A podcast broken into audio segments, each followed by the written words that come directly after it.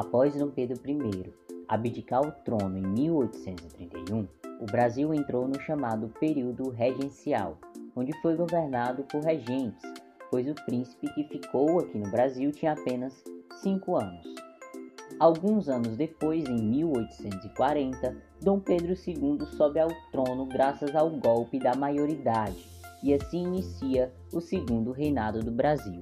E agora você vai ficar sabendo tudo sobre esses dois períodos após a vinheta.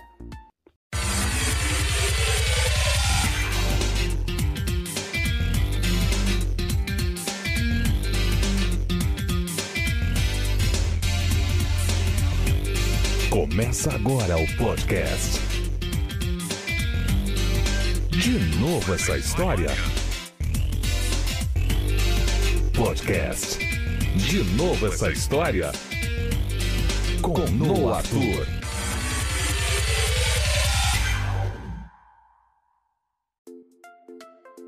Olá pessoas, tudo bom com vocês? Eu sou o Arthur, sou quase um professor de história, tá faltando só me informar e sejam todos muito bem-vindos ao podcast De Novo Essa História, onde eu sempre vou trazer um assunto massa de história para falar para vocês. Hoje eu vou falar sobre o período regencial e o segundo reinado do Brasil Império e se preparem, né? Porque agora a gente vai falar sobre o período regencial nessa primeira parte e ele é o período mais caótico e bagunçado da nossa história. Ele é inclusive um pouco confuso. Ok? Então se preparem, prestem bastante atenção, que sem mais delongas, bora pro assunto. Mas afinal de contas, o que, que é o período regencial? Bom, se eu fosse resumir para vocês, diria que é o período da nossa história que o Brasil mais está largado às traças. Isso porque Dom Pedro I abdica o trono em 1831 e volta para Portugal. Aí ele abdica o trono e deixa espaço para o seu filho governar. Só que o Pedrinho, né, o filho dele, só tem 5 anos e, de acordo com a Constituição que foi promulgada em 1824, só pode subir ao poder aos 18. A sua mulher, a imperatriz Maria Leopoldina, aquela que assinou o Tratado de Independência, ela faleceu em 1826. Então ele basicamente deixa o Brasil sozinho, né, com o seu filho de 5 anos e cheio, cheio, cheio de conflito, porque o Brasil estava um caos. Inclusive ele renunciou o cargo de imperador por justamente o Brasil estar um caos. Então ele deixou o seu filho de 5 anos em um país que está um caos. Belo exemplo de pai. Mas continuando, é esse período que o Brasil ele fica sem um imperador, sem uma figura central, é conhecido como período regencial e dura de 1831 a 1840. No período regencial, nós tivemos dois tipos de regência: as trinas, com três regentes, né, três pessoas no poder, e as unas, com um regente, uma pessoa no poder. A primeira delas foi a regência trina provisória, que durou apenas alguns meses, de abril a julho de 1831. Ela sucedeu a abdicação do trono por parte de Dom Pedro I e foi um governo totalmente improvisado. Quem subiu ao poder na época foi o Nicolau Pereira de Campos Vergueiro, o José Joaquim Carneiro de Campos e o Francisco de Lima e Silva. Eles assumiram o poder com o objetivo de acalmar as agitações políticas da época. Eles também reintegraram o chamado Ministério dos Brasileiros, perdoaram alguns presos políticos e também ampliaram os poderes da Câmara dos Deputados. Agora, a Câmara dos Deputados poderia interferir dentro do governo. Com apenas alguns meses de atuação, a regência trina provisória deu condições para um novo governo, que no caso foi a regência trina permanente, que durou de 1831 a 1834. Na trina permanente, o Francisco Lima Silva continua como regente. Já os outros dois vão ser substituídos pelo João Braulio Muniz e o José da Costa Carvalho. Eles então começam a organizar um gabinete ministerial totalmente conservador que esperava conter os movimentos populares. O padre Diogo Antônio Feijó foi nomeado como ministro da Justiça. O seu trabalho era retaliar qualquer revolta que ameaçasse a ordem nacional ou não reconhecesse os poderes da nova administração. O Diogo Feijó, né, o padre, ele contava com a ajuda da Guarda Nacional, que era composta basicamente pela elite brasileira. Mas antes de continuar, eu preciso contar a história rapidinho da Guarda Nacional, tá? Quando Dom Pedro I ele renuncia o trono em 1831, é, o exército brasileiro começa a reivindicar algumas coisas para o novo governo. Essas coisas são a suspensão da imigração portuguesa ao Brasil, a destituição de portugueses dos cargos públicos e a promulgação de uma nova Constituição. E eles exigiam isso porque temiam que os portugueses quisessem reconquistar o Brasil, né? quisessem recolonizar o Brasil. Só que ninguém atendeu ao pedido do exército, ninguém ligou para o exército. Então, né, o 26º Batalhão de Infantaria do Rio de Janeiro e o Corpo de Polícia, eles se rebelam e fazem ali uma revolta. O então ministro da Justiça da época, né, o padre Antônio Diogo Feijó, ele estava totalmente desesperado e começa a correr de um lado para o outro para pedir ajuda. Ele pede ajuda aos batalhões de Minas Gerais, aos de São Paulo e também né, começa a distribuir armas para os seus aliados. E esses aliados eles começam a se auto-intitular como Batalhão Sagrado. Contava aí com mais ou menos 3 mil homens. O líder desse batalhão era o capitão Luiz Alves de Lima e Silva. Talvez vocês conheçam esse capitão pelo nome Duque de Caxias. Inclusive em Fortaleza tem uma avenida em homenagem a esse cara. Tá, Noah, mas onde é que entra a Guarda Nacional aí? Bom, depois que tudo ficou contido, né, depois que conseguiram conter a rebelião, ficou evidente com todas as letras que o governo não podia, de forma alguma, confiar no exército, já que o exército tinha suas próprias idealizações políticas. Então, né, é cogitada a criação de uma força armada formada pela elite. E por que, que eu falo elite? Porque só podia integrar nessa força armada todos os cidadãos que votavam, e quem votava? Apenas homens livres acima de 25 anos, ou seja, a elite brasileira. Mas esse pessoal que participava da Guarda Nacional não recebia nenhum pagamento, né, porque era um trabalho totalmente voluntário e era responsável pelo seu próprio uniforme. A única obrigação do governo era de dar armas e treinamento. Porém, voltando, né, o Feijó ele queria ampliar sua atuação política porque ele pretendia aplicar um golpe e se tornar um único regente. Só que ele não tinha condições para aplicar esse golpe. E para completar, ele e o governo trino se viram obrigados a aceitar algumas exigências liberais. Por isso que em 1834 é promulgado um ato adicional. O que, que é esse ato adicional? Um conjunto de propostas liberais que foram introduzidas na Constituição de 1824. As propostas que mais se destacaram foi a criação de assembleias legislativas provinciais, em que os deputados teriam mandato de dois anos, e também determinou que as regências seriam apenas de uma pessoa e não de três, porque de três estava muito bagunçado. Com isso, a gente entra na terceira regência, a regência una do Padre Feijó, que foi de 1835 a 1837. O Padre Feijó, ele realmente conseguiu seu objetivo de subir aí na regência, sendo ele o único regente, né, graças a 2.826 votos. Lembrando que só homens livres de 25 anos podiam votar na época. Por outro lado, o governo do Padre Feijó foi o cenário de diversas manifestações opositoras e separatistas. Até os aliados do Padre Feijó começaram a acusar o governo dele de indeciso e falar que ele era um péssimo regente. Foi nessa época também que a economia cafeeira começou a se intensificar e isso aumentou a participação da elite dentro da política. O governo do Padre Feijó abriu espaço para diferentes revoltas, como por exemplo a cabanagem e a farroupilha. Foi um período muito conturbado e isso, claro, fortaleceu os conservadores, né? E eles exigiam uma estabilidade e que principalmente satisfizesse né, a elite do país. Para completar, o Feijó estava muito doente, então ele ficou totalmente incapaz de consertar a bagunça do país. Aí ele vai renunciar em 1837, mas antes de sair do poder ele nomeia o Pedro Araújo Lima como novo regente. E agora a gente vai entrar na última regência, a Regência Una de Araújo Lima, que vai de 1837 a 1840. É feita uma nova eleição e quem está concorrendo ao cargo de regente, né, é o liberal Antônio Francisco de Paula Holanda Cavalcante e o conservador Pedro Araújo Lima, né, que havia sido nomeado por Feijó. Como os conservadores tinham uma aliança com a elite e era a elite quem votava, o Araújo ganhou, né, e começou um governo extremamente conservador e de muito retrocesso. Ele chegou a dizer, inclusive, que as revoltas eram um espelho da liberdade dada pelo Ato Adicional de 1834. Aí, em maio de 1840, ele promulga a Lei Interpretativa do Ato Adicional, com coisas muito mais conservadoras. Isso, lógico, que aumentou as revoltas e a pressão dentro do governo. Então, em 1840, ele também renuncia o cargo.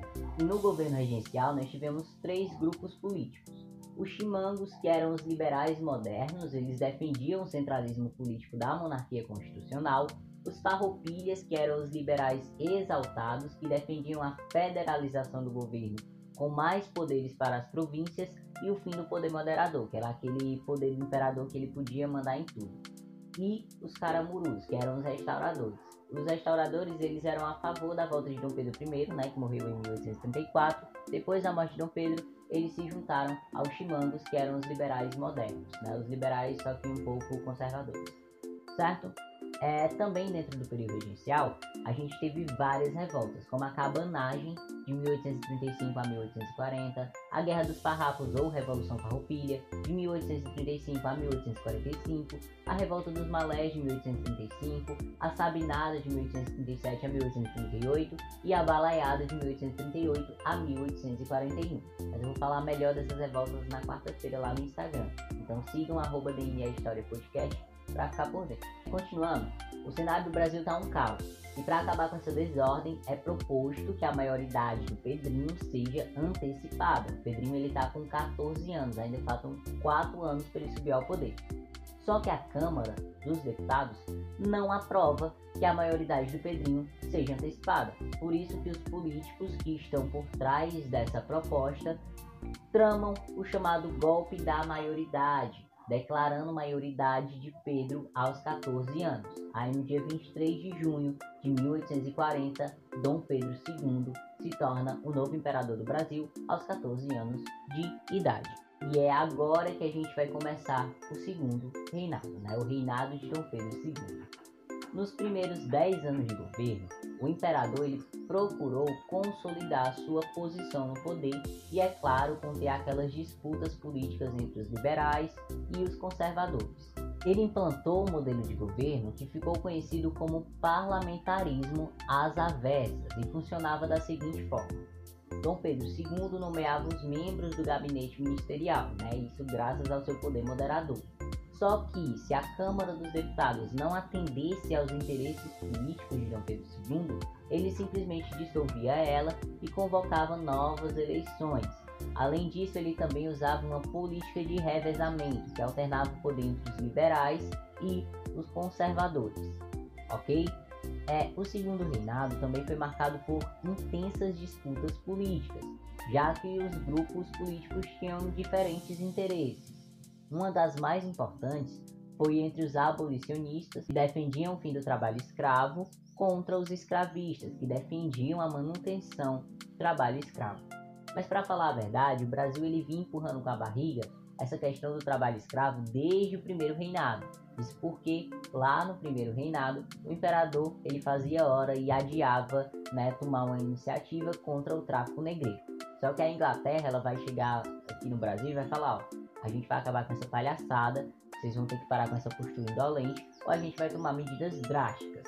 Isso graças, né, à lei Bill Aberdeen, que foi promulgada lá na Inglaterra em 1845. E essa lei, ela dava total liberdade para a Inglaterra bombardear os navios de tráfico negreiro. Que não faz muito sentido, porque a Inglaterra ela queria impedir o trabalho escravo, né? Mas ao mesmo tempo ela bombardeava os navios. Aí vocês ficam se perguntando: ah, mas a Inglaterra é humanizada? Ela queria impedir o trabalho escravo porque ela gostava dos humanos e tal? Não, a Inglaterra queria impedir o trabalho escravo porque lá já tinha começado a Revolução Industrial. Então é, ela precisava que os países que ela fazia comércio também tivessem uma revolução industrial e parassem com o trabalho escravo e começassem a adotar o trabalho de máquinas. Só isso mesmo, não era nada humanitário não, era só porque ela queria acabar com o trabalho escravo para começar aqui dentro do Brasil uma revolução industrial. Só que o Brasil ele foi um pouco é, teimoso na questão dessa lei. Então, durante cinco anos, os nossos navios foram bombardeados, perdeu totalmente a tripulação, perdeu os escravos, todos morreram, ou morriam no mar, ou morriam com as bombas, enfim. Até que Dom Pedro II cansa e em 1850 ele aprova a Lei Eusébio de Queiroz. Essa lei ela proibia o tráfico negreiro. Daí, a mão de obra escrava aqui no Brasil ela começou a ficar rara e, consequentemente, mais cara. Então, durante metade do século XIX, os abolicionistas e os escravistas estavam em pé de guerra, eles brigavam feio. Só que as leis do Brasil elas estavam a favor dos abolicionistas. Né? E aos poucos era feita a transição, acabando com o trabalho escravo. Né? Então, ao longo dos anos, algumas outras leis sucederam a Eusébio de Queiroz, como por exemplo, em 1870 nós temos a Lei do Ventre Livre, que todo escravo que nascia a partir daquela lei era livre.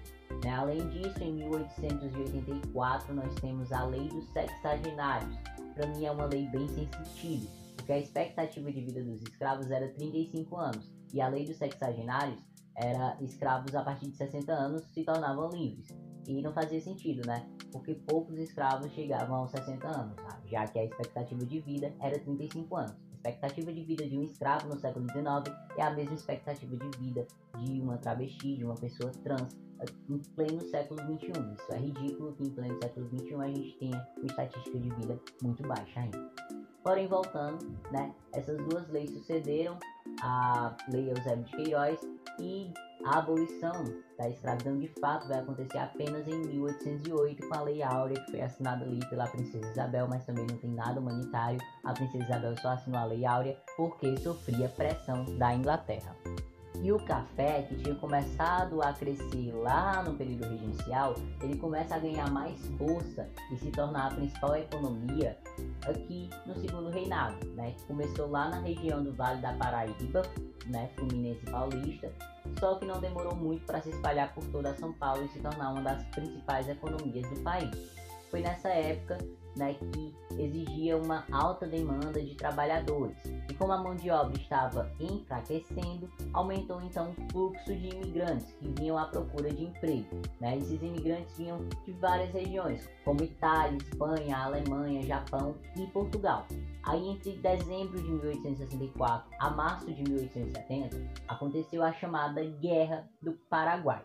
O que, que foi isso? Foi um conflito entre Brasil, Argentina e Uruguai contra o governo do Paraguai. E essa guerra só aconteceu porque o Paraguai ele não tinha muito o que fazer e inventou de atacar o Brasil, né? Duas vezes.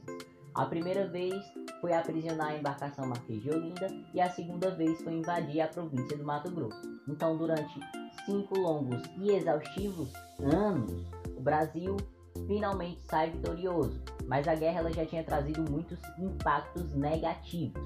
Além de ter deixado mais de 50 mil mortos, também enfraqueceu a imagem de Dom Pedro II.